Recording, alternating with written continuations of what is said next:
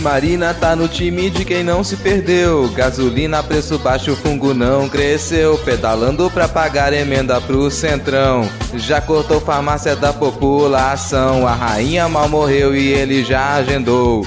Cruzar o Atlântico se acovardou. O medo do debate que ele já perdeu. Fugindo de explicar crimes que cometeu. Jair, desce mais. Se o Lula só crescer, e aí? Desce o gás.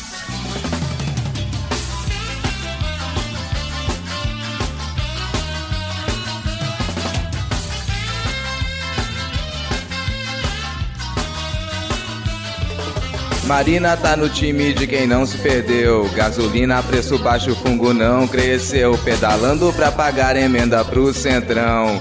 Já cortou farmácia da população. A rainha mal morreu e ele já agendou. Cruzar o Atlântico se acovardou. Medo do debate que ele já perdeu. Fugindo de explicar crimes que cometeu. Jair, desce mais. Se o Lula só crescer, e aí? Desce o gás.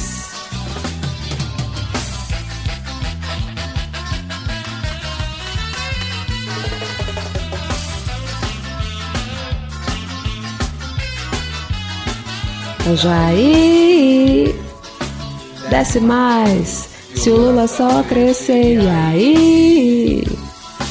Desce o gás.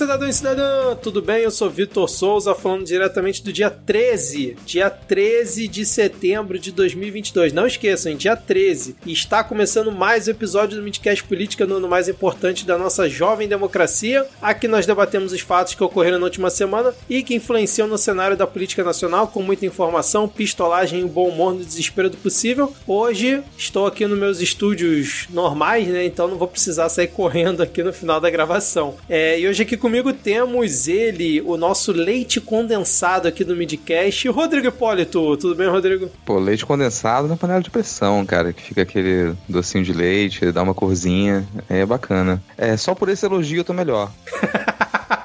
É, a Ana Raíssa não tá com a gente hoje, né? O elogio veio dela. Já, já tô melhor por conta desse elogio. Exatamente. Isso aqui está nos bastidores, né? Os ouvintes não pegaram a referência, mas quem sabe um dia, né? A Ana Raíssa conta aqui para vocês. E fechando o nosso trio de hoje, temos ela que se sentiu ameaçada por Simone Tebet hoje. Estou falando dela, Thaís Kisuki. Tudo bem, Thaís? Pois é, eu acho que depois dessa aí vamos ter que denunciar a Simone aí por violação de direitos humanos. Ela ameaçou transformar o Nordeste no Sudeste, caso fosse eleita. Então, por favor, não vá. Opa, travou pra você aí? É, é a Simone Tebet que tá já interferindo aqui, cara. Já tá realmente atacando agora, já derrubou a ligação de Daís agora aqui. Tá cara, aí, você caiu pra gente aqui, cara. Quando você ia falar, por favor. Ai, tá travando aqui. Tá vendo? Eu estou sendo boicotada. Já estão aí tentando me censurar. Eu tô falando, por favor, não elejam Simone Tebet, senão ela pode cumprir a promessa dela de transformar o Nordeste no Sudeste.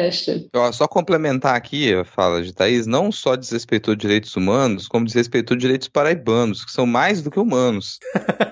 É verdade, é verdade. Eu, como sudestino, né, compartilho aí da sua dor, Thaís, porque realmente ninguém merece o Nordeste virar o Sudeste, pelo amor de Deus. Bom, lembrando que se você quiser seguir o Midcast nas redes sociais, nós estamos no Twitter com o perfil arroba podcastmid. Rodrigo, Thaís, quais são suas arrobas? Arroba lhama na lama, porque lhama é o melhor animal. Quem for no meu Twitter agora, inclusive, vai ver lá uma bela foto que eu retuitei de uma de vários animaizinhos, uma lhama, um búfalo, um cabritinho, um cachorro muito bom, cara. Eu sou a lhama da foto, tá, gente? As minhas arrobas são Thais Kisuki, Kisuki só com um S. Nossa, fiquei curioso aqui, Rodrigo. Tô aqui procurando o seu último tweet, ver essa imagem aqui. Calma aí, ouvinte. Vamos lá. Você espera aí enquanto eu tô abrindo aqui o tweet do Rodrigo que ele deu. Cadê, Rodrigo? Não estou achando aqui, Rodrigo. Agora eu vou ter que ver também. Ah, nossa, bela foto, hein, cara. É você ali, cara. Você tá bem na foto, hein? É, cara, esse dia foi louco. Tô dando até o RT aqui, cara. Você também pode apoiar o nosso podcast pelo PicPay ou pelo Padrim. No PicPay você baixa o aplicativo, né, e procura por Midcast. No Padrim é padrim.com.br barra Midcast. Temos planos de dois e cinco reais. E você também pode ouvir as nossas paródias. Essa semana mais uma bela paródia produzida por Rodrigo Hipólito. Então você pode ouvir todas as nossas paródias desde 2021 nesse feed exclusivo. É só procurar por Paródias Midcast Política no seu agregador de podcast, exceto o Spotify. Agora, sem mais delongas, vamos iniciar o episódio com o bloco Pedalar faz mal para a saúde. Está sabendo da novidade? Vem aí um livro inédito sobre feminismos e podcasts. Organizado por Aline Hack, que você já deve conhecer do Olhares Podcast, o livro conta com textos de podcasters que lutam por mais equidade, pesquisa e conhecimento de e para a produção de podcasts. Mas, para que vire realidade, precisamos do seu apoio. O livro será feito em sistema de financiamento coletivo e sua contribuição pode ter como recompensa o livro impresso ou e-book. Você escolhe. Fácil, né? Acesse o site benfeitoria.com.br barra feminismos e podcasts e ajude esse projeto a se concretizar. Todas as informações e o link para as doações estão nos perfis da editora Blimunda e demais podcasts participantes desse projeto.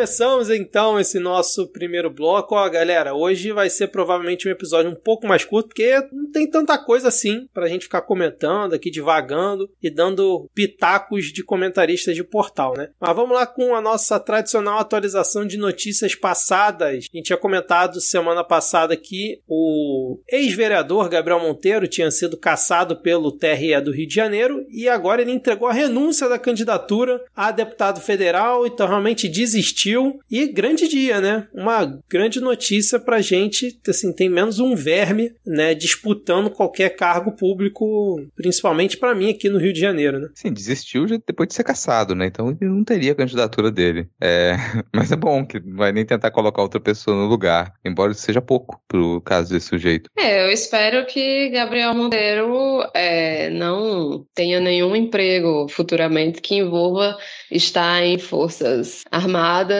ou na política ou como youtuber. Ele pode de repente arrumar um emprego, sei lá, na Riachuelo, ficou trabalhando como vendedor, o pessoal vai até querer tirar foto com ele lá mas nada que envolva ter qualquer é, influência na, na, política brasileira, por favor. Que, mais uma vez, fazendo o pedido de que pessoas como ele se acabem no ostracismo que merecem. Exatamente. Talvez no Coco Bambu seja um lugar também que tenha uma vaguinha para ele lá, né, cara? Lembrando que ó, a Mamãe Falei, a gente tinha comentado aqui num episódio, sei lá, alguns episódios atrás, que talvez fosse pra Fazenda. Não foi. A Fazenda começou ontem, na sua pré-estreia, onde tivemos Deixa eu comentar aqui rapidinho, pessoal. Desculpa aqui ó, a vírgula, né? Sobre a Fazenda, porque ontem tivemos um dos grandes momentos da TV brasileira, Rodrigo, você que é um grande apreciador da TV brasileira, onde na hora de apresentar os participantes, né? A gente tem aquela coisa que a Fazenda, ela, pô, traz influência de sei lá o quê, subcelebridade. Eis que vem um cidadão que eu não me recordo o nome, em que a definição dele era ex da mãe do Neymar. Então, assim, a gente chegou num quase no ápice do programa em que a referência da pessoa é ser ex da mãe do Neymar. Cara, é, é um programa interessante, embora eu não acompanhe, porque você tem não só subcelebridades, você tem subcelebridades, sub-subcelebridades e só subs.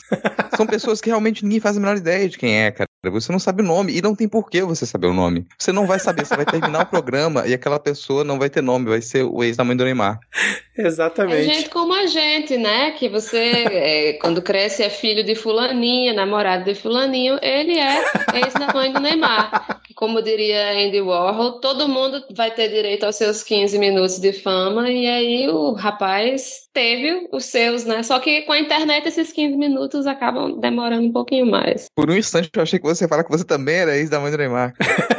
Não, não, eu não sou ex da mãe do Neymar, nem conheço ela, mas. É, como eu já tô até querendo botar ex da mãe do Neymar no título do episódio, eu não vou nem procurar o nome dele para não estragar toda essa fantasia aqui que a gente tá criando, né, cara? Mas eu não sei nem onde eu tava aqui, mas enfim, vamos voltar aqui pro episódio, ó. Desdobramentos do 7 de setembro, né? O episódio passado a gente falou muito sobre o 7 de setembro. Temos algumas notícias aqui para atualizar. O Bolsonaro, teoricamente, teria que ter ido na sessão solene que o Congresso fez pelo bicentenário da independência. E o que, que aconteceu? Ele não foi, que foi no dia seguinte, no dia 8, e ele alegou que não foi porque tinha muita gente no cercadinho, tinha umas 300 pessoas lá, pessoal do homeschooling, e aí, pô, ele teve que dar atenção pra galera e infelizmente não pôde ir num evento oficial do Congresso Nacional onde estava todo mundo, inclusive o presidente de Portugal no bicentenário da independência do Brasil, mas o nosso presidente não estava lá, cara. Esse é o nível.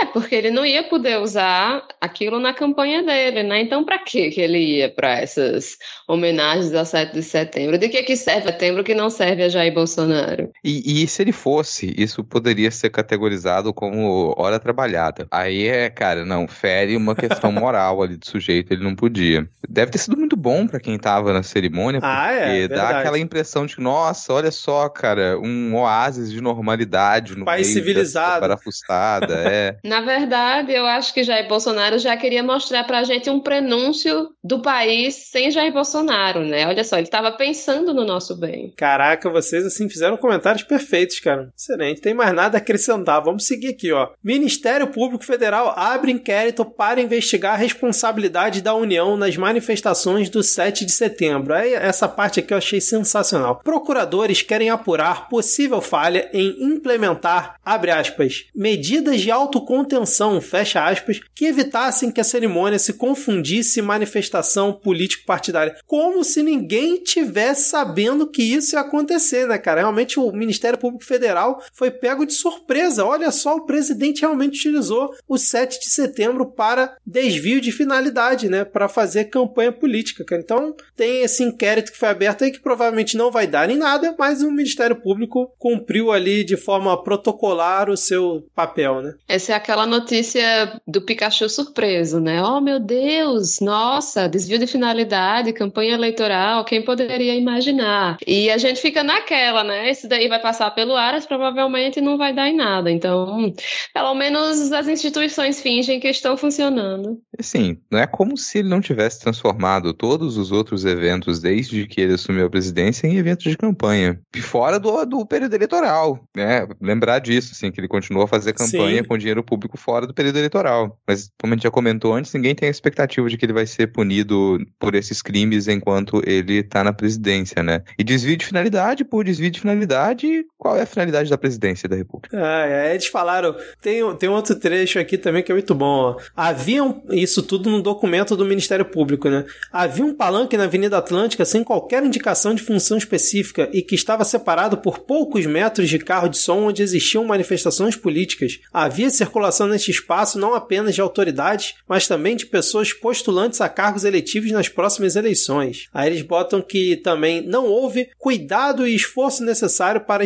para separar o bicentenário das manifestações políticas. Muito bom, Ministério Público. Parabéns, cara. Vamos seguir aqui, ó. Mais uma atualização de notícias passadas, ó. Na verdade, essa é um desdobramento, né? Porque é uma notícia nova. TSE proíbe Bolsonaro de usar imagens do 7 de setembro. Para quem por acaso não acompanhou, essa semana o Bolsonaro lançou um novo programa eleitoral na TV e usou imagens do 7 de setembro e logo na sequência os partidos entraram né, com, um pedido no TSE pedindo para que ele não pudesse fazer essa utilização, mas o estrago já estava feito, já estava circulando no Twitter, no Instagram, Facebook, com certeza nos grupos de WhatsApp. Então, assim, a peça foi toda feita, divulgada por todo mundo, e aí, dois dias depois, sei lá, o TSE suspendeu isso, aí depois o Bolsonaro recorreu, mas a decisão foi mantida por unanimidade, hoje, inclusive, do dia que a gente está gravando. Mais um estrago gente, feito, né? E a gente sabe que a, a campanha eleitoral existe nos meios oficiais, né? Rádio, televisão, mas mesmo se fosse proibido, se não tivesse tido utilizado em nenhum momento na campanha dele na televisão,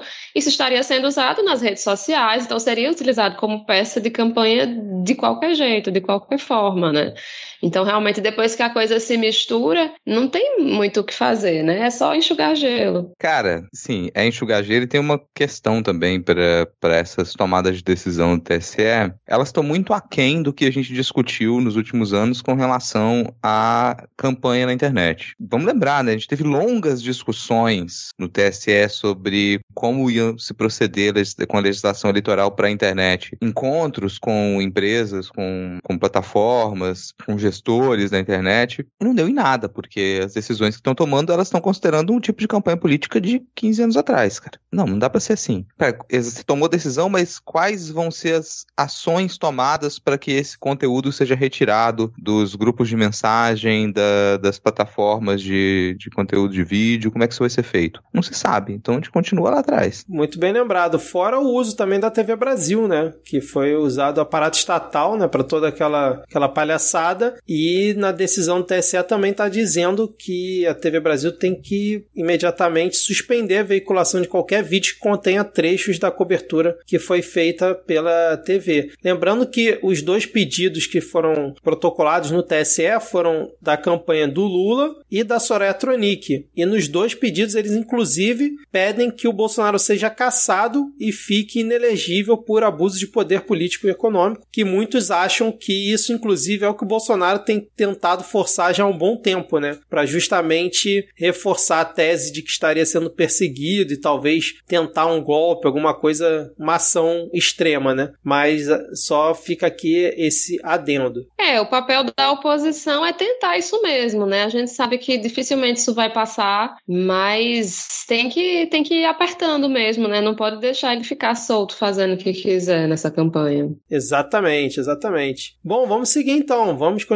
A gente tá nesse primeiro bloco, ainda não é o bloco de eleições, mas a gente tá falando bastante de eleição aqui, né, cara? Porque não tem muito pra onde correr, tá tudo misturado agora. É também mais ou menos uma atualização de notícia passada aqui, pois o TSE aprovou a proposta de militares sobre teste de urnas no dia das eleições. Então a gente vou tentar aqui explicar um pouco que essa história teve mais de um capítulo. O que foi dito hoje, numa, pro, numa votação que teve no TSE, que foi aprovado por unanimidade, né, a proposta do projeto piloto para incluir a biometria no teste de integridade das urnas realizado no dia das eleições. É um teste que é, já há muito tempo é feito, né? No dia das eleições é separado um número X de urnas, né? E aí você faz uma votação simbólica dentro dos TREs, acompanhados por funcionários dos TREs, né? Você faz uma vota, pega uma cédula de papel e reproduz aquele voto numa urna eletrônica, tudo filmado, tudo certinho, né? Para você validar o teste de integridade. E agora esse projeto piloto vai ser feito em entre 32 e 64 urnas, ainda não está definido o, número, o valor exato, onde vai ser feito também com a biometria, ou seja, eles vão pegar, está aparecendo né, na reportagem no que foi divulgado hoje, vão pegar pessoas em sessões eleitorais aleatórias e perguntar se a pessoa quer participar daquele teste e vão utilizar a biometria da pessoa só para validar a urna, mas a, o voto em si, né, o registro do voto continuará sendo feito por um funcionário do TRE. Ainda não ficou muito claro para para mim como é que vai funcionar essa dinâmica, como é que eles vão sortear as sessões, né? Se vão escolher sessões aleatórias ou algumas já pré-definidas, mas isso foi aprovado por unanimidade. E ontem, do dia que a gente está gravando, teve toda uma confusão aí porque a Folha divulgou que o Exército, né, as Forças Armadas fariam uma apuração paralela da apuração que a gente tem oficial. E aí todo mundo começou a divulgar que absurdo e tal. Na verdade, o que as Forças Armadas vai fazer é algo que qualquer um pode fazer, que é fotografar o boletim de urna e conferir com o que está no sistema do TSE, que esse ano o TSE inclusive promete divulgar quase que em tempo real, né, conforme for saindo. E o Xandão falou que não, tem, não tinha nada disso, ficou revoltado lá, cancelou a reunião que teria com, com o ministro da, da Defesa e falou que não tem nada de apuração paralela, isso não foi combinado e tal. E se o Exército vai fazer por conta própria, é uma opção dele que qualquer um também pode fazer. Mas, no fim das contas, hoje, né, um dia depois, a gente teve o TSE aprovando por unanimidade esse projeto piloto, sugestão das Forças Armadas. E aí, tá funcionando o xadrez 4D do Xandão ou vocês ainda não estão entendendo muito bem por que ficar cedendo tanto para eles? Cara, é. a partes, né? Vamos dividir isso. Primeiro que depois o, o, o Xandão cancelou o cancelamento da reunião, se não me engano. E ele fez a reunião. Me parece que de início a estratégia do TSE, e nada escondido, não é uma estratégia, acredito que eles conversaram isso em reuniões fechadas com, com o Ministério da Defesa, já, tudo bem, vocês querem fazer isso? Então toma aqui o controle desligado do videogame e vamos jogar. E vocês não passam vergonha, vai parecer para todo mundo que, você, que as Forças Armadas elas estão sendo respeitadas pelo TSE, que ninguém atropelou vocês, que vocês não estão completamente birutas. Só que isso tem um outro risco, é esse risco que para mim se mostrou nessa notícia falsa, nessa lorota. Aí, obrigado, Denis, pelo termo, nessa lorota da apuração paralela, porque se você deixa o controle mesmo desligado nas mãos das Forças Armadas para eles acreditarem que estão jogando, eles começam a tocar o terror, a insuflar o caos. Então eles vão utilizar dessa deixa que você deu, dessa deixa que o TSE deu, para poder divulgar para todo mundo a informação de que, bom, a gente está tendo que tutelar as eleições, isso pressupõe que haja uma suspeita sobre as eleições, pressupõe que haja a possibilidade eminente de fraude.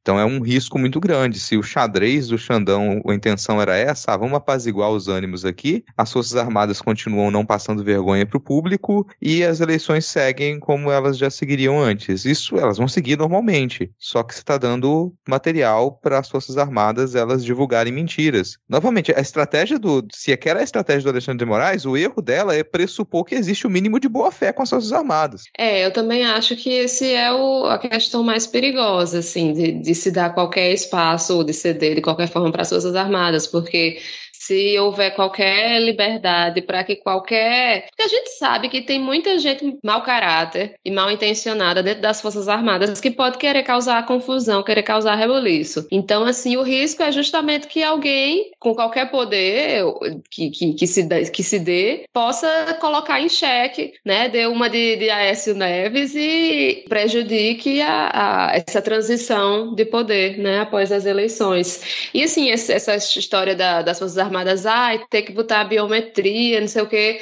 Tá, tudo bem, fazer um teste de biometria. Não sei se isso é importante ou não, mas, tipo, se o negócio, se o medo da galera é ter fraude nas eleições, que diabos testar com a biometria vai fazer diferença? É só para piorar, para dificultar, para deixar mais confusa a situação. É, e a desculpa é ainda pior, né? Que eles falam que querem testar isso num cenário real, né? dizendo que o teste de integridade atual, né, sem biometria e tal, como eu expliquei aqui, não seria um cenário real. Que também concordo com a Thaís, não faz o menor sentido, cara. Assim, para mim é mais um erro do TSE, no caso aí dos ministros, como o Barroso fez quando convidou as Forças Armadas, também meio que pensando que ia ter boa fé das Forças Armadas, como o Rodrigo comentou, e depois o Bolsonaro e as Forças Armadas ficaram utilizando justamente esse argumento para falar que eles mereciam estar ali, que eles tinham que as pautas serem atendidas porque eles foram convidados para participar da comissão de transparência. É a mesma coisa agora, cara. Você vai deixando entrar cada vez mais dentro do processo, eles não vão querer sair. Para mim é um erro do Alexandre de Moraes é, ceder isso faltando 20 dias para a eleição. Mas vamos lá, cara, vamos confiar que vai dar certo de alguma forma, né? Mas o histórico não é nada favorável, né? Mais algum comentário ou podemos seguir aqui? Vamos. Segue que o defunto tá esfriando. Vamos,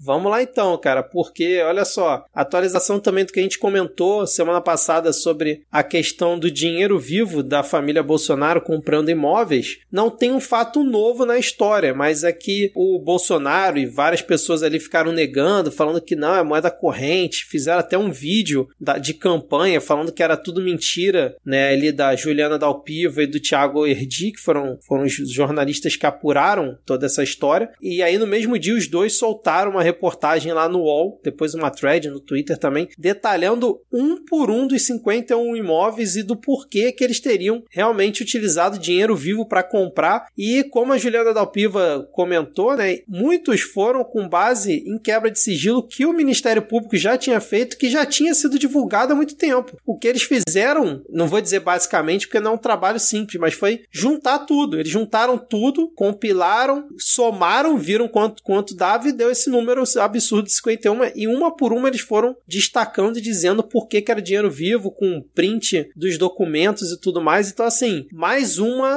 direto na campanha do Bolsonaro, mais uma exposição e vamos ver se surte algum efeito, né? Eu não vi muito a defesa deles depois desse compilado que eles apresentaram, né? se eles continuam batendo nisso, mas não tem mais o que discutir, né? Na minha opinião. Eu também não vi. Eu acho que eles estão tentando se fazer desentendidos, tentando fazer colar a explicação que eles deram anteriormente, né? De que a expressão não era dinheiro vivo tal, e deixar rolar, assim. Tá certo que isso é algo que pesa muito. A gente tem aí alguns dias ainda até as eleições e eu acho que a oposição deve sim explorar muito isso, porque essa é talvez a, a, a prova mais evidente de corrupção na família Bolsonaro, né? E, e, querendo ou não, o que eles falam contra o PT e o que eles dizem que, que é bom neles é justamente o fato de dizer que o PT teve muita corrupção e que no governo dele não teve corrupção, né? Isso pega muito fácil no, no, no eleitor dele. Realmente role um confrontamento ainda maior, né? Que essa, essa notícia da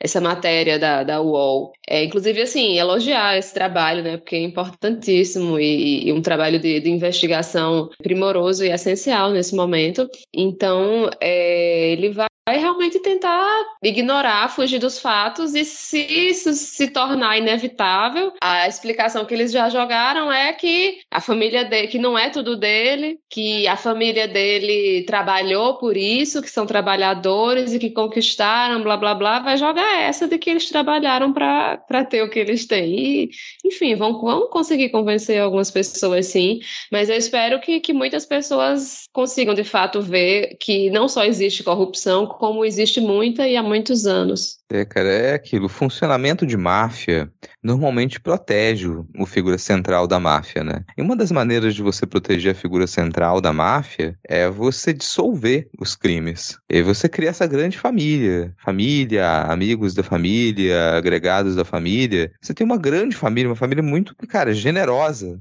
que ela distribui presente, sai dando presente para todo mundo. Porque se você for prestar atenção, a maioria, nossa, esse imóvel está no nome de fulano, ciclano, vai no nome de todo mundo, porque você está recebendo presente, é um cheque daqui, é uma quantia dali, o que torna muito mais difícil de você saber de onde está vindo o dinheiro de todo mundo da família. Porque um entrega o dinheiro para o outro, um registro imóvel no, na conta do outro, um registro uma loja na conta do outro. Isso é um esquema típico de máfia. Mas no caso, o que torna tudo evidente para quem está olhando de fora é que a fonte do dinheiro dessa família é uma. Ele só tem uma fonte, que é dinheiro público. Não tem outra fonte. O pessoal nem comercializar a bebida adulterada comercializa, cara.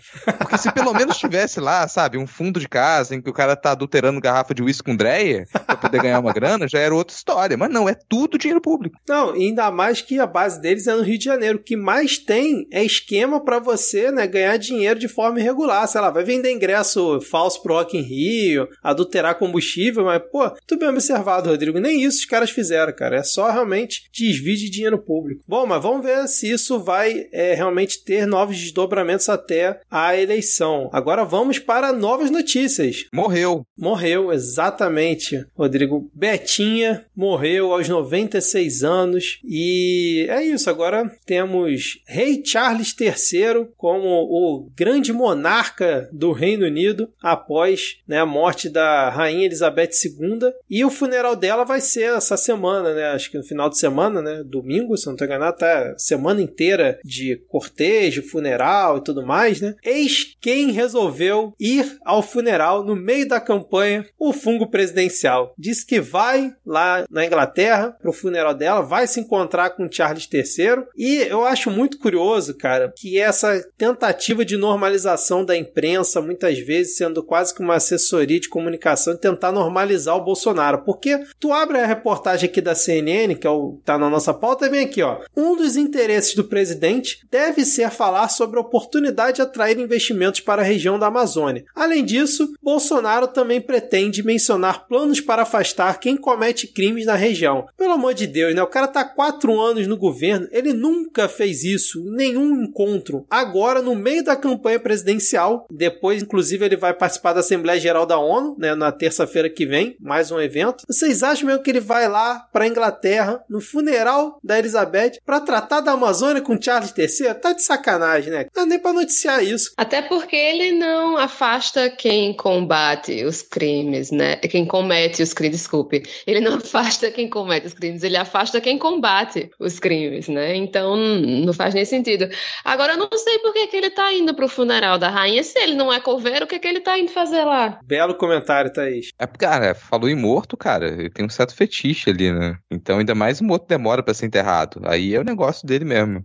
Mas o que a gente até já comentou e todo mundo percebe é que ele vai utilizar desses eventos internacionais para tentar fugir de alguns compromissos de campanha. Porque fora os compromissos que ele tem ali de motociata, de visitar esse núcleo duro bolsonarista, às vezes nem tão duro assim, fora isso, ele não tem como cumprir esses compromissos de sabatina e debate sem passar vexame. No debate já não dá, todo mundo sabe. Não existe debate com Jair Bolsonaro porque você tem que ter o mínimo de organização, um discurso lógico para poder conversar, debater com alguém e ele não possui. Mas na sabatina também ele vai mal. As últimas sabatinas que, que mostrou, ele se complicou toda, e assim, com perguntas que eram feitas pro bate-rebate, perguntas que era o, a armação para ele poder para ele poder bater, cara. E mesmo assim ele não conseguiu. Então qualquer oportunidade que ele tiver de estar fora com um compromisso oficial, ele vai utilizar. Ele não vai, se ele puder continuar por lá, tiver algum outro compromisso para emendar, eu imagino que tenha, ele vai ficar de fora do debate, se eu não me engano, do dia 24 vai ter o debate ainda, Isso, ele vai é. sair emendando compromisso. Não, eu achei curioso que, tipo assim, ele teve ontem num evento com um podcast, né, com evangélicos, e veio com aquele paz tranquilidade, né? Falando baixinho, falando que, inclusive, se perder, vai passar a faixa e vai se aposentar porque ele, com 64 anos, não tem mais nada que fazer da vida. Enfim, todo tristonho. Diz que errou em alguns momentos, tentou fingir que estava reconhecendo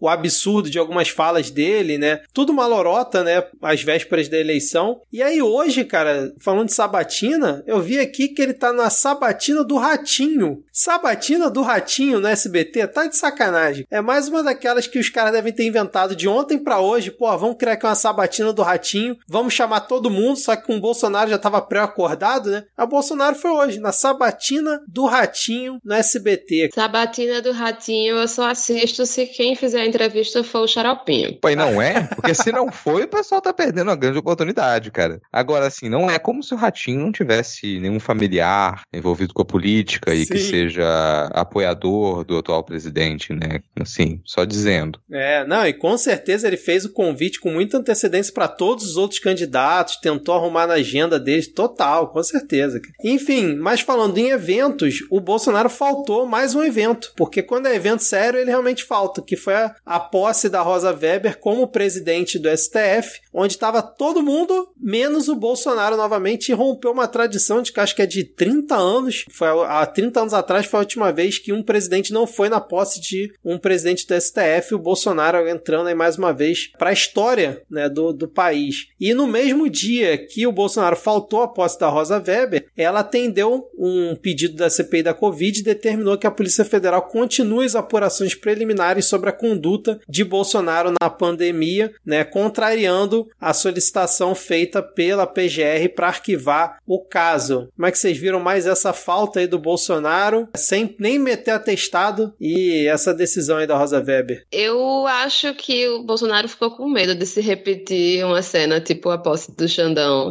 Ele viu que não era um ambiente favorável para ele e nem ousou chegar perto, assim. Não, não tinha tanta pressão. Eu acho que não teve a presença dos, dos ex-presidentes como, como teve na posse do, do Alexandre de Moraes. Então, eu acho que ele aproveitou para realmente não, não chegar nem perto. Ele deve se borrar de medo desse povo do, do STF, que ele já deve, se, deve ter pesadelos com ele sendo preso.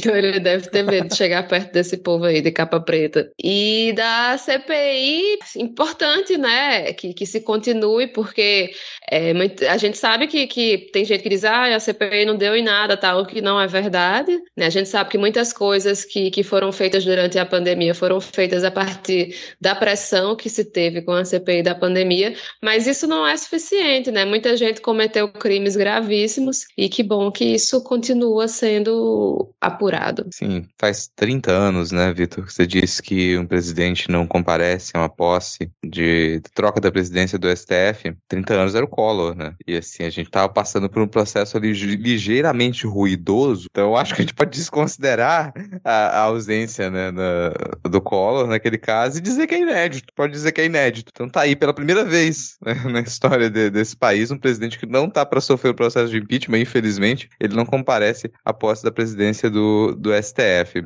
E essa, essa ação, né, da Rosa Weber de dar andamento às diligências da CPI da Covid é mais do que um recado, é praticamente uma afronta bem justificada à PGR. Porque, peraí, olha só, você nem o seu trabalho de ou arquivar rapidamente isso ou dar uma resposta está fazendo, então a gente vai ter que dar andamento aqui às diligências, porque a gente está lidando com crimes sérios, com uma série de provas, é um processo substancial depois de uma CPI e o PGR está jogando paciência. Tá lá na sua sala lá jogando paciência, né? Como na charge de Arte Vilar lá, para quem não acompanha Arte Vilar no Twitter, ótimas charges, é isso que o PGR fica fazendo aparentemente. Exatamente, cara. Mais uma vez comentários precisos que vocês fizeram aqui nesses dois tópicos. Vamos agora para mais absurdos desse governo do fungo presidencial. Eu achava que a gente ia gravar rápido, cara. Já temos 40 minutos de gravação ainda tem assunto aqui. Hein? Olha só, o governo, o que, que ele fez? Ele fez uma espécie de pedalada, né? Pedalada do Jair, né? Que é até a referência que o Rodrigo deu aí na chamada do bloco, porque o que, que acontece? A gente comentou aqui que o governo tinha feito duas MPs para evitar o repasse de recursos da Lei Aldir Blanc 2 e da Lei Paulo Gustavo. Lembrando que essas leis o fungo presidencial já tinha vetado e o Congresso derrubou o veto. E aí o que acontece? Ficou na mão do Pacheco, todo mundo pressionando para o Pacheco devolver a MP né, para o Executivo e novamente liberar os recursos. Eis que nesse meio tempo, a Secretaria Especial do Tesouro Orçamento do Ministério da Economia informou que deverão ser liberados nas próximas semanas 5,6 bilhões para as chamadas emendas de relator ou orçamento secreto. Por que isso? Porque o Bolsonaro editou um decreto que permite ao Ministério da Economia remanejar verbas ali do orçamento e abriu justamente esse espaço de 5,6 milhões, que é o valor que seria relacionado às leis Aldir Blanc e Paulo Gustavo e também ao Fundo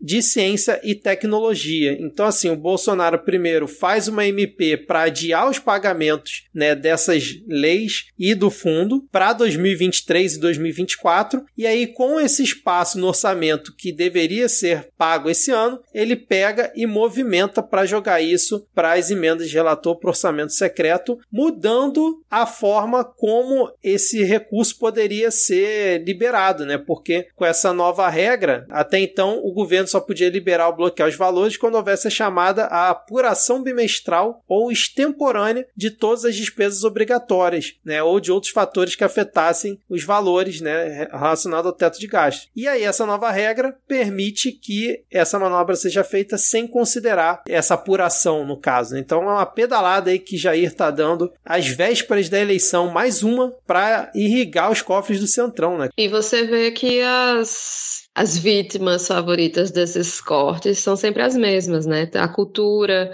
a ciência e a tecnologia qualquer tipo, por exemplo, de, de, de coisas voltadas para minorias, como, por exemplo, é, a doação de, de absorventes, né? E tudo, tudo, tudo vai sendo drenado para o, o, orçamento secreto. Né? Inclusive, assim, a, a, teve o, o, editorial do Estadão que está também aqui na, na pauta, né? Que eles se fazem, assim, meio de desentendidos tal, mas é isso, é, é realmente uma transferência de, de, do dinheiro que, que estava reservado para um, um, do dinheiro não, de orçamento, né, que estava reservado para uma pasta sendo transferido para outra que, que a gente sabe, né, o, o, o que que se faz com esse orçamento secreto. E assim, não é como se ele tivesse dando uma pedalada para poder cumprir um teto fiscal. Não é como se ele estivesse dando uma pedalada para segurar a inflação, sabe? Tem essa, a gente fala pedalada às vezes e pode até confundir, achar nossa, mas vocês defendem que o que a Dilma fez não foi absurdo, agora você está dizendo que isso aqui é absurdo. A intenção é que ele modifica tudo, cara, porque você precisa que o executivo ele tenha liberdade de reorganizar o orçamento em certa medida, que ele possa estipular algumas medidas provisórias para poder preservar, por exemplo, a saúde da população. E aqui você vê o contrário. O Bolsonaro ele faz um corte de 59% na verba da farmácia popular, então vai deixar boa parte da população sem medicamentos básicos, como medicamento para hipertensão, né, pressão alta, para diabetes.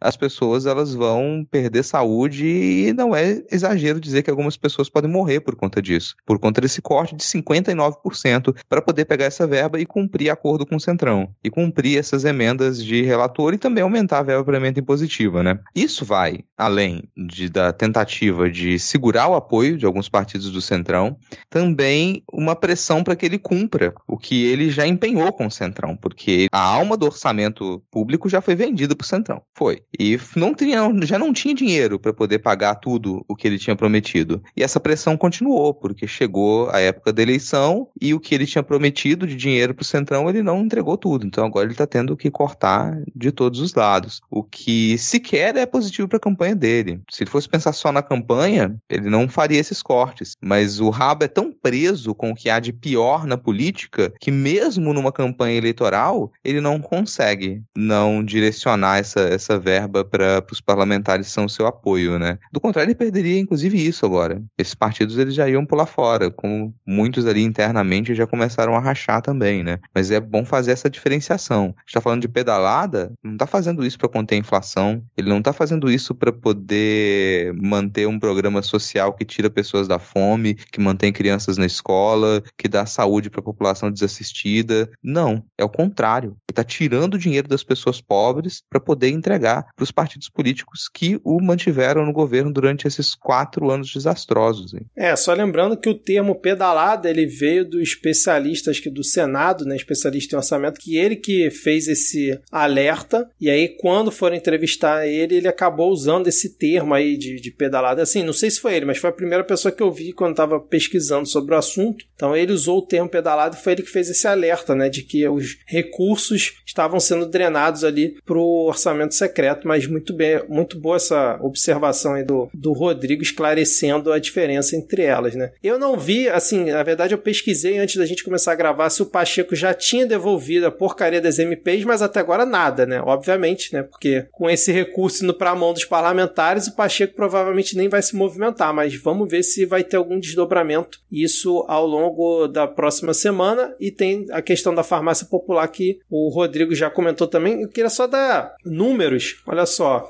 o que significa o corte de 59% da, da verba da farmácia popular, né? Em 2022, as despesas com a gratuidade do programa previsto no orçamento somaram 2,04 bilhões. Já no projeto de orçamento de 2023, o governo previu 842 milhões, um corte de 1,2 bilhão. Então esse é o tamanho do problema, cara. 1,2 bilhão de corte só da farmácia popular. E se a gente for ver a série histórica de investimentos em saúde, educação, tecnologia, a gente vai ver que em todas essas, essas áreas o que aconteceu foi um, um desinvestimento assim pesadíssimo, né? Enfim, é um pessoal que fala em realmente destruir a, a máquina pública, né? De, de, de acabar o, o, Estado. Então, eles estão realmente fazendo isso. Você vê assim que realmente todos, praticamente todas as, as se a gente for ver assim dos governos a partir do, do, do, do, impeachment, né, do golpe contra Dilma principalmente, praticamente todos os, os setores de, de, de investimentos sociais e desenvolvimento do país estão à míngua. E para fechar esse nosso primeiro bloco, vamos fazer uma notícia rapidinha, Rodrigo, porque mais um ex-chefe da Polícia Civil do Rio de Janeiro foi preso aqui no Rio de Janeiro acusado de cometer crimes, que é uma coisa rara aqui nesse estado, né? Alan Turnovski, ex-chefe da Polícia Civil do Rio no governo do Cláudio Castro e também já foi do governo Sérgio Cabral, foi preso por suspeita de envolvimento com o jogo do bicho. Ele foi preso por organização criminosa e envolvimento com o jogo do bicho e ele teria, inclusive, organizado um plano para assassinar o bicheiro Rogério Andrade aqui no Rio de Janeiro. E o detalhe é que, tipo, no 7 de setembro ele estava lá no carro de som do que o Bolsonaro utilizou, ele estava lá, né, discursando também, pedindo voto, inclusive tirou foto com o Bolsonaro, amigaço do Cláudio Castro, pedindo voto ao lado dele,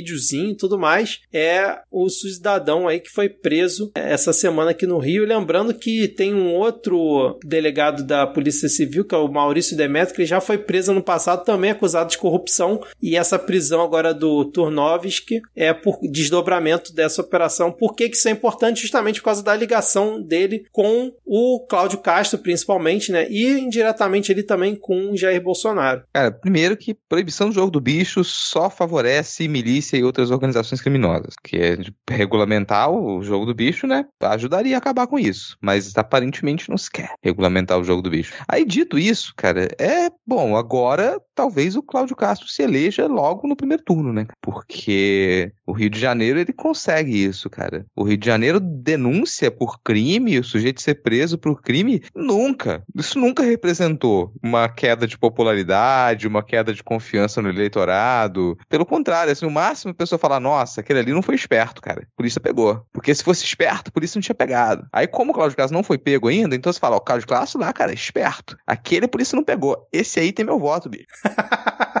Cara, já teve o escândalo da CEPERG aqui com não sei quantos mil funcionários fantasma. Toda semana tem um caso novo desse escândalo da CEPERG sendo divulgado com ligações ao Cláudio Castro. Agora a prisão do Turnovski, Turnovski e mesmo assim ele continua subindo nas pesquisas, o Cláudio Castro. Então quando o Rodrigo fala isso, não é só em tom de brincadeira, é a realidade. É o que está acontecendo nesse momento aqui no Rio de Janeiro. Enfim, vamos ver como é que isso também vai seguir ao longo das próximas semanas, se realmente vai causar algum baque na campanha do Cláudio Castro, improvável, mas qualquer coisa a gente retorna aqui. Algum comentário, Thaís? Não, é só sobre a ironia, né, de que quem, quem tem a pecha, né, quem pegou a pecha de defensor de bandido não foi o Cláudio Castro, né, é o Freixo que, que o pessoal fala que depende de bandido, mas não é o Freixo que, que tá cheio de gente investigada ao seu redor. Investigada e presa, exatamente, cara. Bom, então fechamos aqui esse nosso primeiro bloco e, Rodrigo, pra onde que a gente vai agora, cara? Polarização é disseminação de camisa polo.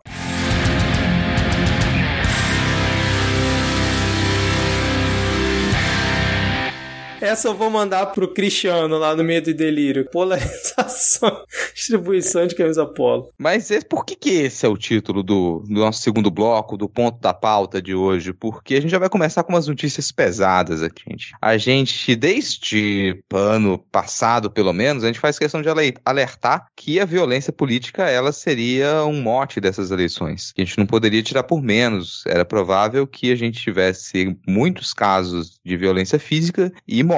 E a gente chegou a isso. Mais triste ainda é que isso se normaliza. Tava todo mundo esperando que isso fosse acontecer. Providências, obviamente, não foram tomadas. A gente tem muito é, candidato e candidata fazendo críticas genéricas a essa suposta polarização, que é uma polarização estranha, na qual só um lado mata e o outro lado morre. É bem esquisito, né? Mas bom, são dois polos, se a gente for pensar. Um lado que mata, outro lado que morre. E a gente tem mais um caso de um assassinato por questões políticas. Porque porque um sujeito chamado Rafael Silva de Oliveira, de 24 anos, ele assassinou um colega de trabalho com facadas e machadadas no Mato Grosso, né, na zona rural de Cofresa. E o assassino é defensor de quem? Ele é partidário de quem? Ele defende qual candidato à presidência, né? Você pode chutar se você quiser aí, mas é muito difícil de adivinhar. E a pessoa que morreu defendia quem? Defendia qual candidato? Também não é muito difícil de você adivinhar. Então, mais um caso grotesco, um caso bárbaro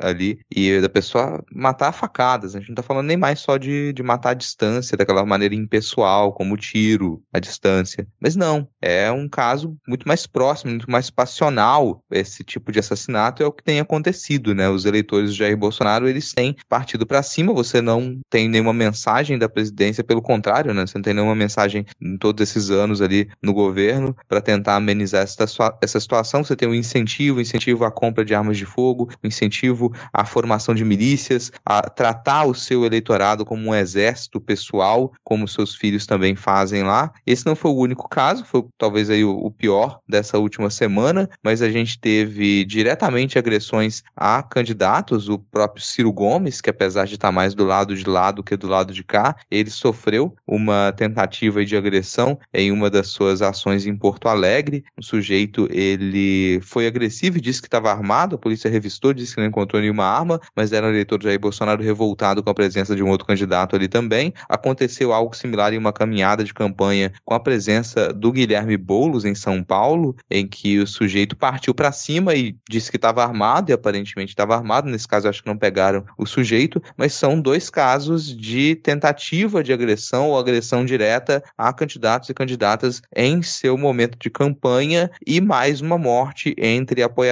e eleitores ali, morte do lado petista, do lado de esquerda. Deixar bem claro isso aqui, né? É, esses casos eles movimentaram bastante, mas teve também um outro caso de outro tipo de violência, né?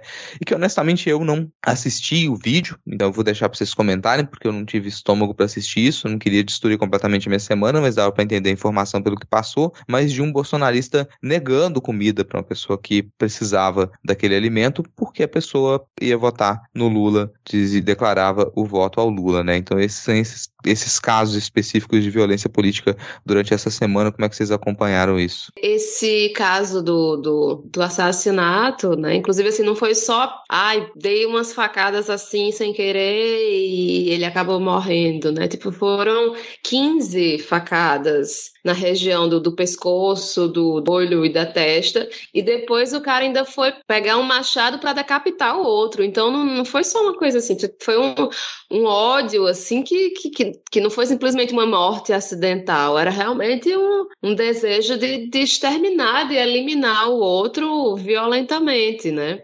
E no, nessa matéria tem uma chamada para uma outra notícia que diz que com 214 casos em 2022, a violência política cresceu 335% no Brasil em três anos. Eu acho que esse é um, um fato, assim, que, que isso deveria sim estar tá sendo mais explorado. É porque realmente é, é complicado, né? Porque justamente Bolsonaro e seus bolsonaristas não querem tocar no assunto, querem fingir que isso não está acontecendo, os famosos casos, casos isolados, né? O PT, é, eu não sei se não quer abordar com medo de, de fugir dessa coisa assim da polarização e, e, as, e as terceiras vias, terceira, quarta, quinta via, ficam falando apenas na polarização, né? Ah, esse clima de ódio entre dois lados, não sei o quê.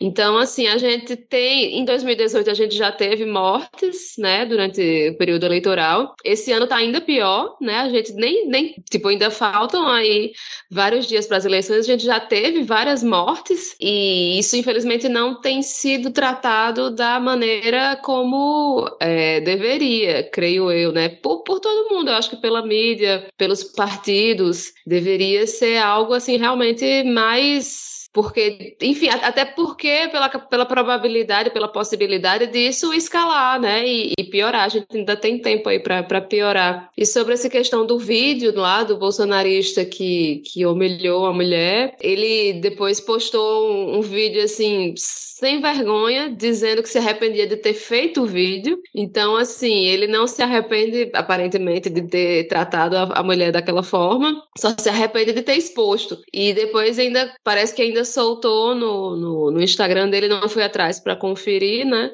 Mas parece que ele ainda soltou dizendo assim que, ah, eu joguei isso num vídeo num, num grupo fechado e espalharam. Então, assim, você vê mesmo que não existe arrependimento nele de ter feito o que fez. Porém, felizmente, parece que isso virou em algo positivo para ela, porque o MST já é, se comprometeu a entregar alimentos a ela durante seis meses. O próprio Lula demonstrou é, solidariedade com ela e ela ficou felicíssima de, de Lula ter ficado sabendo e ter se, se pronunciado em favor dela, né? Então, assim, eu acho que nesse caso específico foi um mal que acabou trazendo um bem no fim das contas. Exatamente. Eu acho que só faltou ali um encontro do Lula com ela, né? Talvez acusassem que era querer se promover em cima do caso, mas ficaria para fechar com chave de ouro, né? Essa repercussão no caso positiva que teve depois desse absurdo que foi esse desgraçado fazer um vídeo como esse, cara, totalmente desumano o que ele fez, né? Com a Ilza Ramos Rodrigues de 52 anos, né? ela que é diarista. Esse caso aconteceu em Itapeva, lá em São Paulo, né? E o nome do sujeito é o Cássio Senali, que obviamente é o típico cidadão de bem, empresário da cidade, que distribui marmitas, sei lá há quanto tempo, segundo ele, né? E como o Thaís muito bem comentou, se arrepende de ter gravado o vídeo, né? E não de ter cometido aquele absurdo. E aí, hoje, acho que foi hoje, surgiu um vídeo, parece que ele gravou com outras pessoas que ele distribui quentinha, lá na cidade dele. E aí, cara, fizeram um vídeo que as pessoas que recebem cantinha começam a orar pela vida dele, todas juntas, agradecendo a ele. Uma coisa assim, cara, deplorável. O cara tá fazendo ainda coisa para se autopromover depois de todo esse absurdo que, que ele fez. É porque não dá tempo, senão tava arriscado vir como candidato a deputado ainda esse ano, né, é cara? É verdade. Mas... É verdade. Não, e é muito fácil, né? Você é cristão, faz uma merda, aí ora e pronto, tudo certo, sou santo novamente. Não, como diz Emicida, Emicida, né? Depois que inventaram desculpa, amigo. Enfim, mas em relação aos outros pontos, o assassinato que teve por conta da discussão política, cara, brutal. Eu, quando li o relato, eu falei, cara, que nível que, os, que a pessoa chega, né? O ser humano chega totalmente absurdo, ainda mais pelo motivo que foi, assim, não tem muito o que comentar. Inclusive, teve é, um caso aí de um cara que, né, que assassinou o filho e a ex-mulher e viram que ele tava, tinha uma tatuagem do Lula no, no corpo, né? O cara fez um feminicídio além de matar o filho, um crime brutal também, absurdo. Que aí o cara era CAC, que aí a pessoa ficou falando: olha, essa questão de CAC, foi liberando armas. Aí depois viram que ele tinha tatuagem do Lula. A diferença nesse caso é que não foi por questão política, né? O cara matou porque é um, um desgraçado completo, sei lá, adjetivo que a gente vai usar pro cara que mata a ex-mulher e o filho. Não consigo nem ter um adjetivo para isso. Mas em relação a esse caso, o próprio PT, eu tava vendo agora aqui, se manifestou, né, após a prisão do cara, dizendo que condena toda forma de violência e tal. Então, assim, é bom a gente trazer esse, esse caso também para não querer comparar, né, coisa que os bolsonaristas tentaram fazer o dia inteiro. E em relação aos outros casos, o Ciro Gomes já não é a primeira vez que sofre ameaça e mesmo assim ele continua achando que tem uma grande polarização, que o Lula é tão ruim quanto o Bolsonaro. O Boulos foi o que a gente já costuma ver, principalmente contra a galera do PSOL, né, cara? Nada de novo aí. Mas mais um absurdo. Só ressaltar Sobre... aqui que você entregar comida, marmita, cesta básica, como exigência para que a pessoa vote em alguém é compra de voto. Então, não esqueceram, é um detalhe, assim. Você é compra de voto e talvez não seja o único. Aparentemente, isso tem acontecido bastante, né? E outro ponto importante ressaltar é que MST alimenta o Brasil. Não, e, e só sobre esse feminicídio que aconteceu, eu só queria comentar que é, os machistas de direita e de esquerda têm mais em comum do que gostariam de admitir. Pois é, cara, posição política não é posição moral. Então, ser de esquerda não é uma posição moral, gente. Lembrar disso, né? Bem colocado. Mas, voltando ao 7 de setembro aqui, e falando do Lula, o Lula deu uma declaração que até o pessoal da esquerda não gostou, achou que ele estava exagerando. Particularmente, eu não acho, que ele disse que algumas das manifestações do 7 de setembro pareciam uma marcha da KKK, que só faltava o capuz. E, é claro, pode achar que ele está exagerando, mas tem alguns relatos do 7 de setembro que eles são curiosos, porque mesmo dentre a base bolsonarista, muita gente considerou é, desagradável, exagerado e talvez tenha influenciado em que a pessoa ela mude ou não de postura. Relatos como famílias que levaram crianças para evento e ficaram chocadas com o couro de imbrochável, porque como é que você explica isso para uma criança, né? Pai, o que é imbrochável? Um pouco complicado ali. E outras são os atos de violência da, da base bolsonarista, né? É um que a gente até que a gente comentou na, no episódio passado, a violência contra criança em situação de rua, que vai pedir alguma coisa para a base bolsonarista porque estava de vermelho vai ser agredida, vai ser humilhada. Então quem estava ali observou alguns desses atos de violência violência não gostou daquela manifestação. Muita gente que foi para o 7 de setembro porque ia para um evento, entre aspas, patriótico, porque já tinha esse costume de ir, como a Ana Raíssa comentou que muita gente já tinha tradição, muitas famílias tinham tradição de ir para os eventos do 7 de setembro, independente de, da eleição do Bolsonaro e dessa ascensão de extrema-direita, não gostaram do que viram, não gostaram do uso eleitoreiro do evento e, em muitos casos, sim, a gente teve manifestações explícitas de diversos tipos de preconceito e diversas atitudes golpistas. Então, não me parece um exagero e tem que colocar os nomes e os comparativos, porque não é um exemplo que a gente tem de aproximação e de confusão entre o discurso bolsonarista e um discurso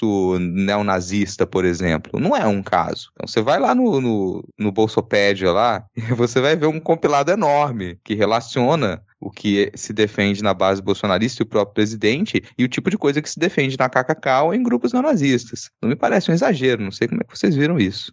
Não, eu acho que o Lula, Lula falou que, que parecia uma reunião do KKK porque não tinha minorias, né? Não tinha negros, pobres, não tinha trabalhado, quer dizer, não trabalhador não é minoria, mas enfim. Mas esse, esse foi o argumento dele, né? O que, assim, eu não acho que, que, que ele estava errado na fala dele, mas é o tipo de coisa que o povo adora pegar para dizer, ai meu Deus, olha só que absurdo que Lula está falando.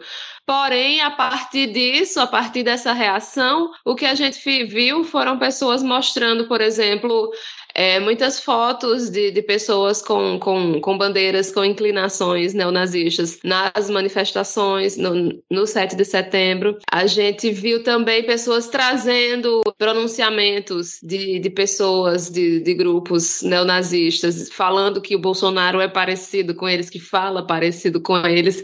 Então, assim, é, eu não sei se no, colocando na balança, se no fim das contas foi mais positivo do que negativo, porque tem essa essa coisa dos nichos, né? Das informações que só chegam até aqui, que chegam até ali.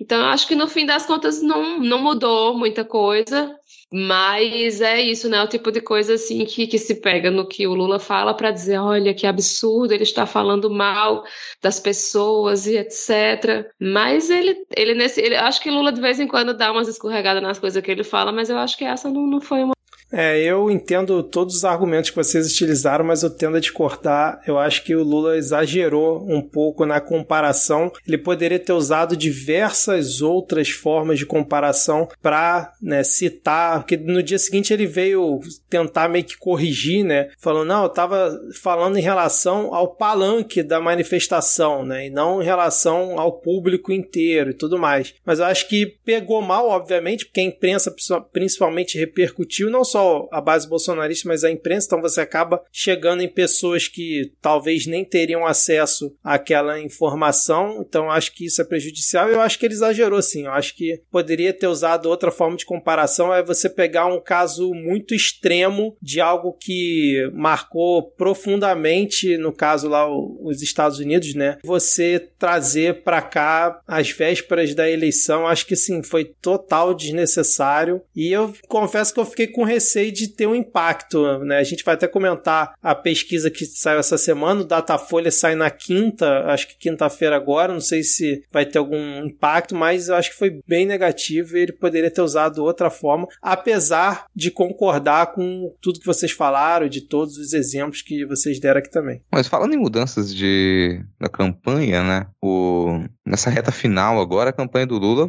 vai investir muito para tentar vencer no primeiro turno. Então já mudou algumas estratégias estratégias, a ideia agora é mais focar nos indecisos, tentar angariar alguma porcentagem a mais de voto ali. A gente vai comentar as pesquisas um pouco mais adiante, porque sim existe a possibilidade de uma vitória em primeiro turno, mas ela não está dada. E seria extremamente negativo a gente ter um segundo turno nesse momento, né? E me parece que, bom, parte dessa, dessa estratégia é conseguir ter a presença de outros políticos e políticas que elas têm a sua base, sempre mantiveram a sua base, mas que não necessariamente eram uma base lulista, né? uma base já feita a votar no, no Lula. São é, pessoas que em outros momentos tiveram discordância e foram oposição ao Lula, como é o caso da Marina Silva, e agora declarou apoio também, né? E fez uma, uma live junto com o Lula também, para demonstrar que eles estão juntos. O Alckmin já era essa grande figura e me parece que é, é caminhar nesse sentido, demonstrar que você tem apoio de algumas outras bases e tentar puxar esses indecisos. Além disso, nessa semana a gente teve o Lula aparentemente se saindo muito bem numa sabatina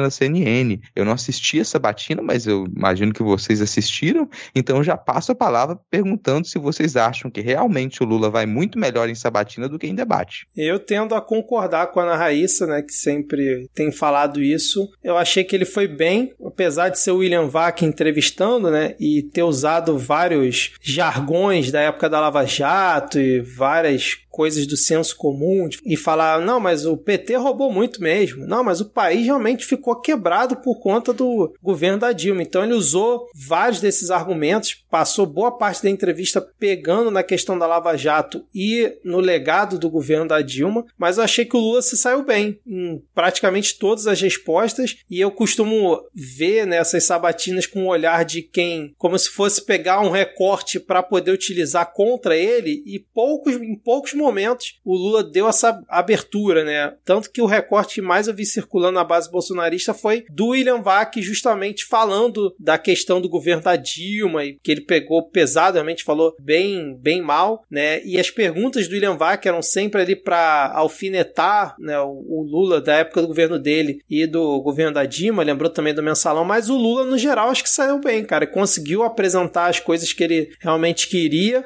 conseguiu é, se livrar de algumas cascas de banana que o William Vac jogou e no geral acho que ele, que ele foi bem sim. Lembrando que o único que eu acho que não vai participar é o, justamente o Bolsonaro, né? Soraya Tronic já foi, Simone Tebet já foi, Ciro foi e o Bolsonaro disse que não vai. No que o William Vac deve ter ficado muito triste, né? Acho que ele estava doido para encontrar Bolsonaro, dar um abraço, um aperto de mão. Apesar que o William Vac, né, usou o termo lá do como é que é? O pênis, a irrigação do pênis do presidente né? Quando foi falar do imbrochável, um dos grandes momentos da TV brasileira aí. Você acabou, não viu não, Thaís, também a Sabatina, o Lula na CNN? Não, eu acabei perdendo, não vi. Olha aí, tá vendo? O único que acabou assistindo fui eu aqui. O que menos defende o Lula foi o que tava lá, ó, firme e forte assistindo o nosso presidente, nosso futuro presidente. É CNN, né, cara?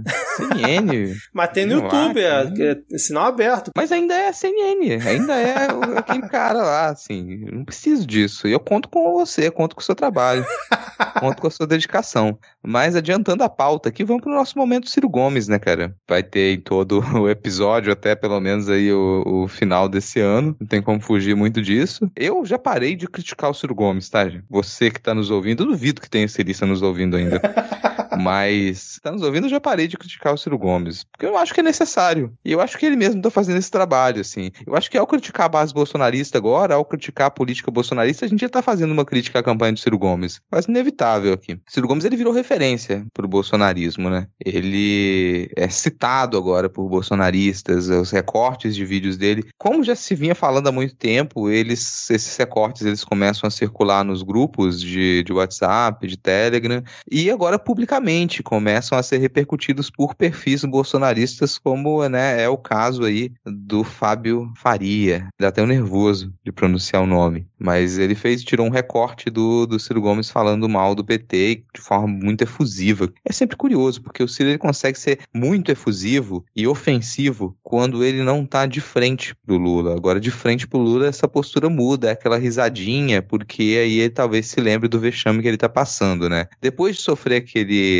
aquele ataque em sua campanha eleitoral também, né, de um bolsonarista, o Ciro ele veio a público para dizer que ele sofre ataque de petistas nas redes, que tem essa esse gabinete do ódio do PT, o perseguindo. Cara, você acabou de sofrer quase um ataque de um bolsonarista. Quem tá indo na sua direção é um bolsonarista, mas bom, você vai continuar atacando o PT. E aí nessa algumas pesquisas elas demonstraram nesse nessa última semana que os eleitores do Ciro eles estão tendendo mais à direita. Então você tem uma porcentagem de 20% dos eleitores do Ciro que eles se declarariam de esquerda ou de centro-esquerda, 14% estão no centro, que, que é o centro, né? Se diz no centro para mim já pula para direita também, e 38% pelo menos eles se dizem de direita. Aí tem 28% de envergonhados, que convenhamos, uma boa pessoa dizer que tá, deve declarar o voto no Ciro hoje em dia e não saber se, se ele no espectro político está mais à direita ou mais à esquerda, porque a pessoa está envergonhada. Então é muito provável que uma boa parte dos eleitores do Ciro, ao terem que escolher, vão escolher votar no Bolsonaro. Uma coisa que a gente já falou muitas vezes aqui, que quem se manteve fiel ao Ciro ali é muito por antipetismo. É uma repulsa tão grande ao PT que a pessoa não consegue perceber onde é que ela está se enfiando. Mas depois de um tempo, essa pessoa se torna de direita, de extrema direita, bolsonarista, e isso indica porque que o PDT ele já cogita declarar neutralidade no segundo turno. O que não existe nesse caso, gente. Vamos lembrar isso que não existe neutralidade nesse caso. Se você chegou no segundo turno, você tem a opção ou votar no Lula ou votar no Bolsonaro e você fala sou neutro, você já disse qual é o seu voto. Você já disse para que lado que você tá. Você já disse que você não, não quer uma mudança. Porque ou você quer que o Bolsonaro permaneça no poder, ou você não quer que ele permaneça no poder. Não tem essa de, ah, vou declarar neutralidade. E são essas as notícias do subbloco cirista desse episódio. Ó, fazendo crítica nenhuma ao Ciro mais, tá? Crítica nenhuma. Ele mesmo tá se criticando.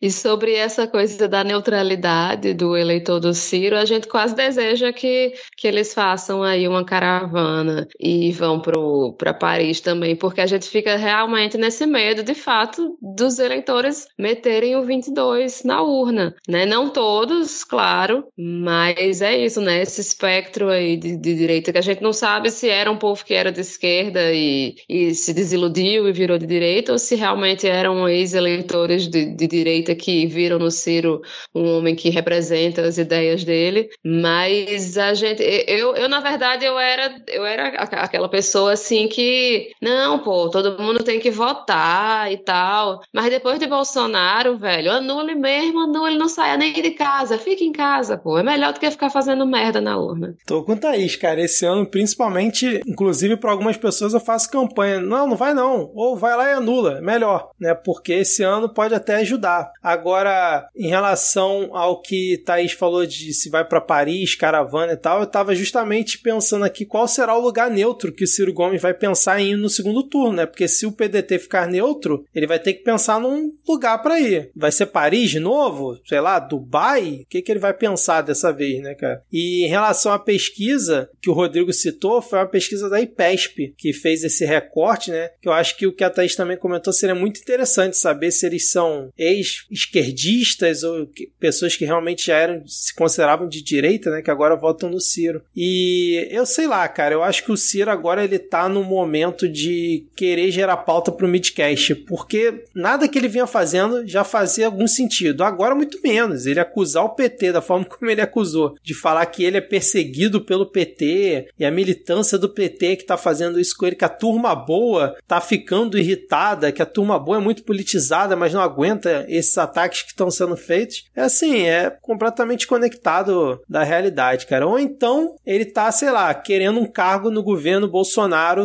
caso o Bolsonaro se reeleja, porque, tipo, Ciro Nogueira, seu xará já chamou ele de fascista e virou ministro. Então, pro Ciro Gomes pegar uma boquinha lá no futuro governo Bolsonaro, caso ele se reeleja, não é muito difícil também. Do jeito que ele tá agindo, já sendo retweetado por General Heleno, Fábio Faria e sei lá mais quem, é absurdo, né, cara? E para mim, para encerrar sobre Ciro Gomes, eu fico com a definição do Denis, nosso querido Denis Almeida, né, que vai estar tá lá nos salves, mas ele cita aqui o Ciro Gomes como o Dom Quixote de Sobral. Pô, cara, muito Dom Quixote de Sobral, muito bem, cara, muito culto.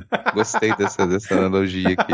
Mas, bom, chegando no finalzinho aqui, cara, da, dos nossos tópicos, a gente tem também uma pesquisa curiosa do Datafolha que indica que 81% dos eleitores do Lula acertaram seu número. Isso realmente me deixa preocupado, porque, bom, gente, quem são esse, essa percentagem que não acerta o 13, que não sabe que o número do PT é 13? Eu, isso até me deixa meio assustado, porque, gente, é o 13. 13 é o número do PT, 13 é o número do Lula. Isso era pra estar tá carimbado na nossa memória, mas parece pouco. 67% apenas dos eleitores do Bolsonaro acertaram o número, que é 17, né? É o número que tem que colocar lá na urna se você quiser votar no Bolsonaro, você aperta 1 e aperta 7.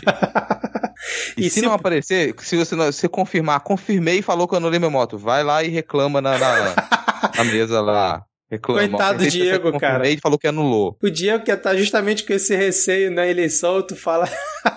Mas isso só confirma o que o Diego vem falando de alguns meses, né? Que o medo dele é chegar lá na hora que vai ter de gente querendo apertar 17 para votar no Bolsonaro, né, cara? No pesquisa meio que comprova isso. Agora, eu só espero que os mesários do Brasil não digam o número correto, né? Eu acho que nem pode dizer, né? Eu espero Não que pode. não possam. É, não eu pode, espero que não. não. possam. Então, não, não sabe, não vai saber e pronto. Voto 17 e fico feliz. Último tópico aqui pra gente então, já que a gente tá falando de pesquisa, saiu uma pesquisa IPEC, pesquisa presencial, e que ela diferiu bastante das pesquisas que saiu essas que saíram essa semana e que eram todas por telefone. Então, nessa pesquisa presencial, o Lula passou de 44 para 46%. E o Bolsonaro se manteve em 31%. O Ciro Gomes caiu 1% ali, né? Tá com 7 agora. E a Tebet aparentemente parou de crescer, porque ela só tava crescendo.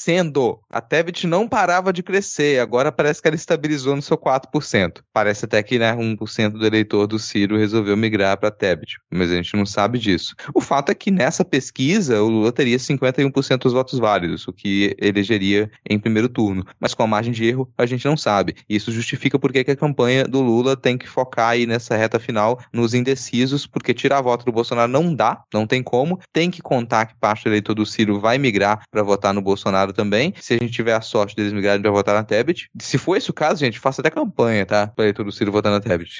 tranquilaço, faço tranquilaço, porque ainda puxaria nos votos válidos o Lula um pouquinho mais para cima. Se vencer com, cara, se fosse 50% mais um voto, já funciona, galera. E a gente vai fazer a aposta aqui se a Simone Tebet vai passar o Ciro até o dia da eleição, porque, cara, apesar dela ter estabilizado aí na crescente que ela vinha tendo, né, o candidato que mais cresce no país, eu começo já a acreditar que Simone Tebet vai virar pra cima do Ciro, hein? Eu ainda vou ser mais radical. Simone Tebet não só vai virar para cima do Ciro, como o Ciro vai terminar com 1%, que nem aconteceu com Marina em 2018. Eita, Ó. essa aí foi poderosa, hein, cara? Cara, depois dessa, eu mantenho a minha aposta de que a Tebet vai virar pra cima do Ciro tranquilamente. Eu não bato o martelo no 1% do Ciro, não, porque, cara, se isso não faz sentido mais mesmo. Mas que Tebet tá com grandes chances ali de conseguir terminar em terceiro, tá. Então você vai, sério. Pô, eleitor do Ciro, você quer se redimir, cara? Tu não precisa votar no Lula, não. Vota na Tebet.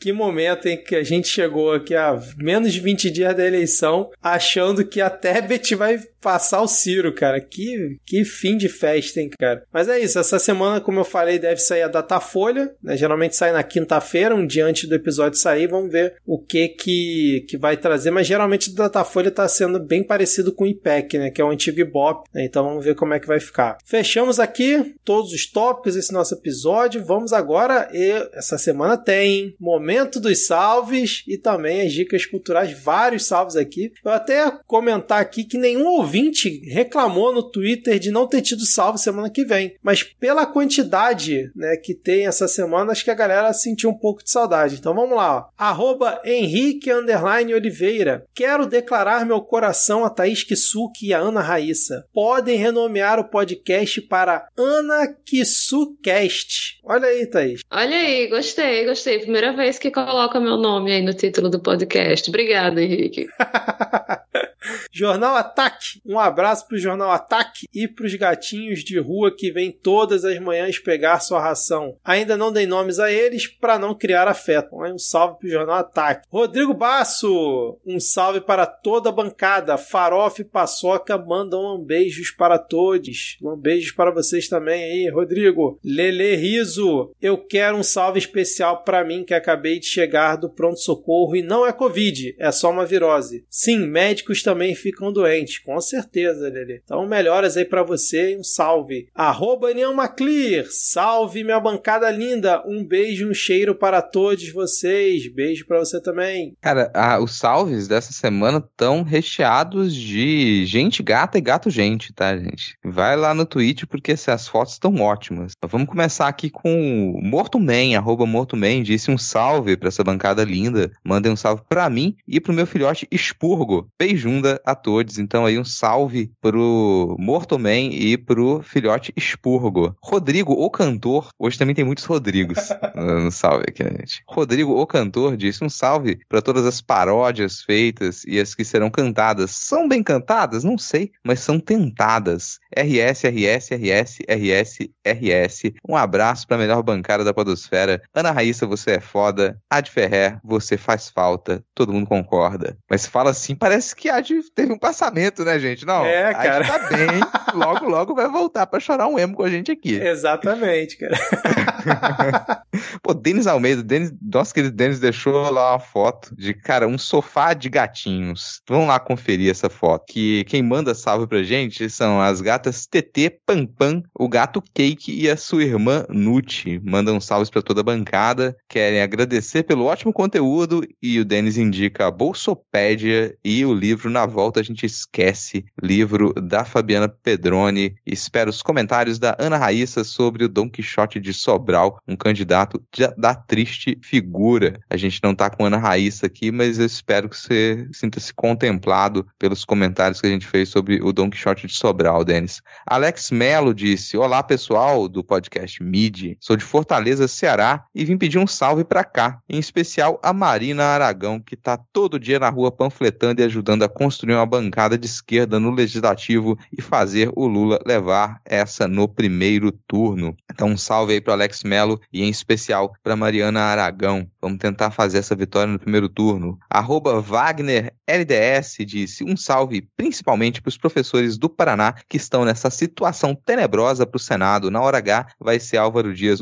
no, sigilo e bora rir do marreco. Abração a toda a bancada. Abraço para você aí, Wagner, e boa sorte, cara, nessa situação triste pela qual vocês estão passando aqui no Espírito Santo. Não está muito diferente, não. Provável que o, o, um dos nossos cramunhões aqui, o Magno Malta, retorne para o Senado, então tá complicado. Cíntia de Paula disse: por favor, enviem um salve em forma de assovios descoordenados para minha calopsita Matsu, que às vezes se empolga na música de abertura e pia translocadamente. Não sabemos se em adesão ou crítica. A gente nunca tentou fazer isso, cara, mas. Vamos tentar.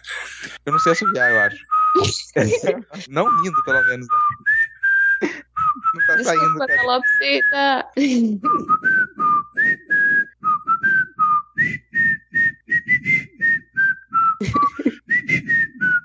Sai um monte de sopro né, no microfone. Rapaz, vocês assoviam pior do que eu. Mas é porque a gente tá rindo, cara. É, Cintia, a gente estava tentando aqui fazer um salve em forma de assovio, mas acho que não funcionou muito bem, não. Desculpa, Matsu. Ana Iris disse: Rufus e Harry mandam salve para toda a bancada e lambejos especiais para Ana Raíssa, apreciadora dos felinos ruivos. Como Ana Raíssa não está aqui hoje, eu estou como procuradora recebendo os salves de gatos. Muito lindinhos. Amei. Nakagawa, um salve para todos da bancada e um feliz aniversário descoordenado para mim, se possível, que faço 32 anos dia 15. Abraços do outro lado do mundo. Então vamos guardar aí o aniversário para o final.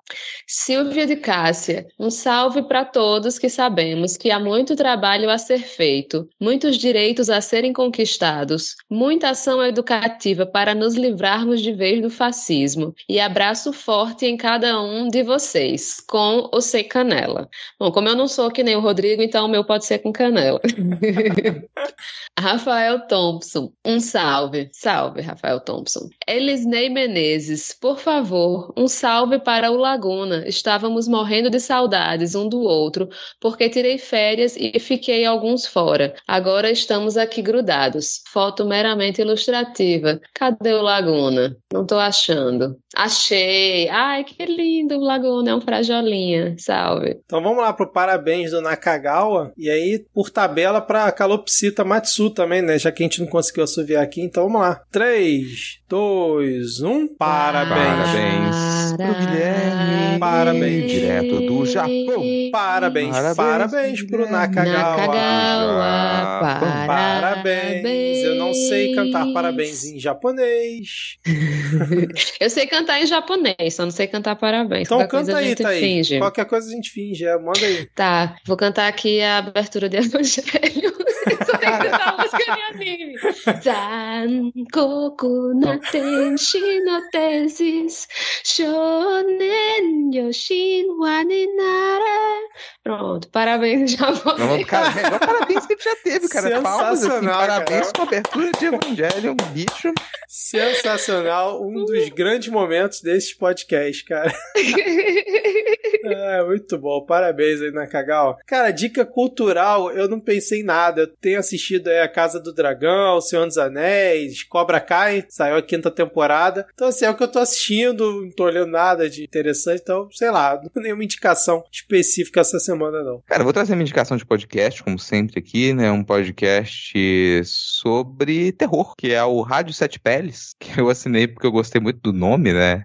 É, eu ouvi um episódio só até agora, foi muito bom, que é o episódio sobre o Nope. Então, o episódio é um podcast apresentado por Johnny Santos e Guilherme Bonatti, podcast quinzenal, tá aqui linkado para vocês, diversas possibilidades para vocês assinarem e ouvirem Rádio Sete Pérez. E a minha indicação, principal indicação dessa semana é a pré-venda do livro Na Volta a Gente Esquece, da Fabiana Pedroni, que tá comigo lá no Nota Manuscrita e no Não Pode Tocar. Ela tá lançando esse livro pela editora Escambau. É um livro que recebeu apoio do Funcultura aqui, da Secretaria de Estado de Cultura do Espírito Santo. O livro traz um conjunto de 27 crônicas, contos e causos, mistura um pouco de absurdo, um pouco de autoficção, memória pessoal, passagem da cidade para o campo ali, do campo para a cidade, e tá muito gostoso a leitura, tem vários elementos lúdicos também, então fica essa recomendação, tá disponível em pré-venda na loja da editora Escambau, linkado aqui na descrição